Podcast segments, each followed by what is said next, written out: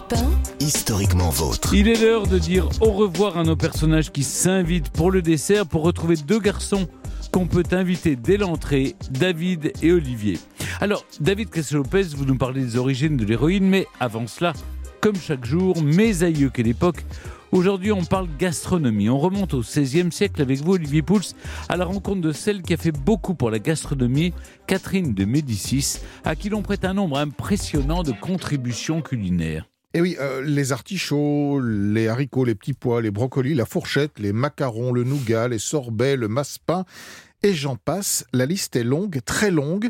Autant de produits, de recettes, d'ustensiles mhm. que l'on attribue volontiers, vous l'avez dit, à la célèbre Catherine de Médicis. Alors rappelons donc en deux mots qui était cette soi-disant bienfaitrice de la cuisine française à qui l'on devrait tant. Catherine de Médicis est une Florentine, nièce du pape Clément VII, promise au futur roi de France Henri II. Elle débarque à Marseille en 1533 et s'installe à Paris. Elle deviendra évidemment reine un peu plus tard. Alors, selon la légende, elle était accompagnée de nombreux chefs et pâtissiers et apportait dans ses bagages une kyrielle de produits censée en quelque sorte atténuer son mal du pays. Elle aurait ensuite converti à la cour, à la cuisine florentine très réputée et raffinée.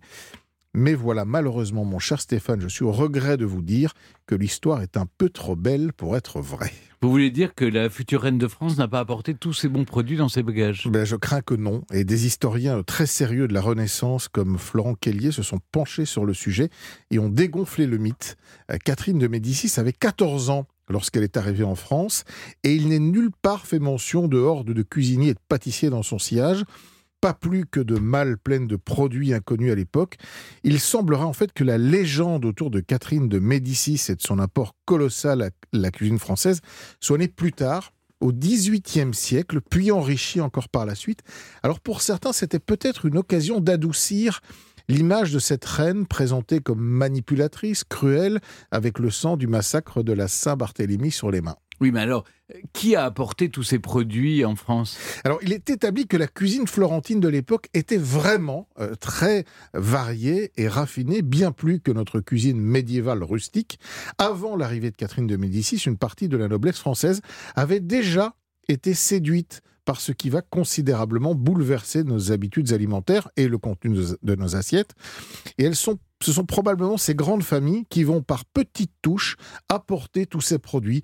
Rappelons qu'entre 1494 et 1559, il y a 12 expéditions militaires qui sont conduites en Italie, ce qui va faire autant d'occasions de découvrir et de s'approprier ce que la cuisine transalpine avait de meilleur.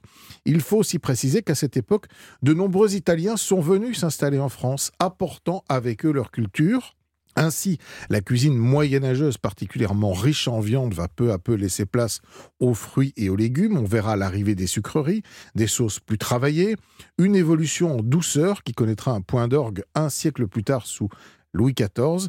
Pour la première fois, on utilisera alors le terme nouvelle cuisine, figurez-vous. Mais ça, je vous en parlerai une autre fois. Merci beaucoup Olivier Pouls, mes aïeux, quelle époque Une chronique à retrouver en podcast et sur le site europe1.fr.